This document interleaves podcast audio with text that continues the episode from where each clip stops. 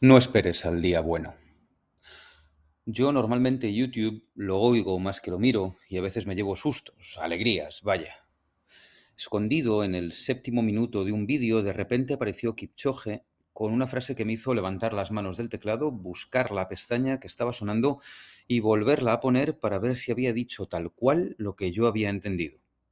El keniata tiene mucho mejor inglés que yo, pero un acento complicado para mis capacidades, así que le di otra vez al play para entenderlo todo bien.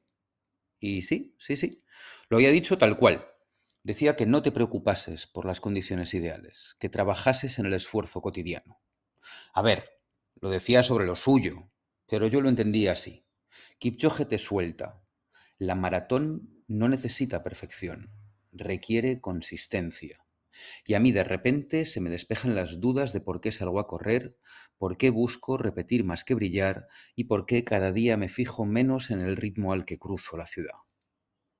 Kipchoge, en el fondo, lo que trata de explicar así como una frase dicha sobre la marcha, es que no se trata de preparar el día perfecto, se trata de perseverar, que si esperas a que salga la jornada óptima, la mañanita ideal, el escenario impecable, al final te vas a quedar esperando y vas a seguir sin hacer nada, como ya te pasó ayer. Él, que es la persona que mejor corre del planeta, no busca la perfección el día de la carrera. Sabe que la carrera saldrá bien porque su entrenamiento hasta la línea de salida ha sido consistente en el tiempo. No se trata de lo que harás hoy cuando te calces, se trata de lo que hiciste hasta ayer. Y también te está diciendo que no cargues hoy con toda la presión que mires atrás y disfrutes del trabajo realizado. El foco en el presente constante te va a atenazar porque la expectativa de perfección es un yugo. Quítate ese muerto de encima y distribuye todo ese peso sobre todo lo que has construido hasta hoy.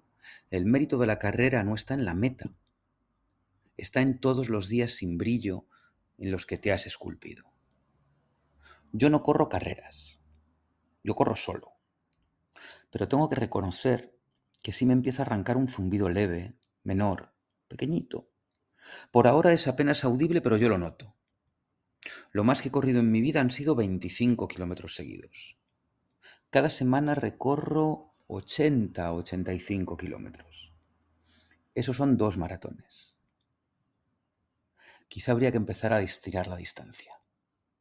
Yo qué sé. Cocinar con humo y tiempo. Jordán te enseña los ingredientes que te vas a comer y te explica los que no ves. Jordán cocina en Sibar y Sushi Grill con dos argumentos invisibles pero fundamentales en su propuesta, el humo y el tiempo. Porque no es solo lo que vas a comer, es el cómo y es el cuándo. Y ambos, humo y tiempo, se dejan notar en casi todos los bocados de un menú sabroso, disfrutón, que sirve junto al rastro.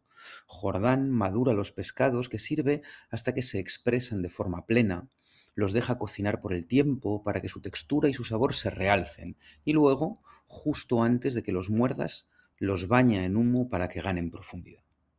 Repaso las fotos de todo lo que comimos y me voy a quedar con dos pases muy distintos de los que tengo un recuerdo estupendo. Primero un bocado de arroz frito y cecina que estaba pintado por un miso que había llegado hasta la mesa después de un tiempo de maduración impecable y una lubina con las escamas como joyas que llevaba dentro los restos del fuego.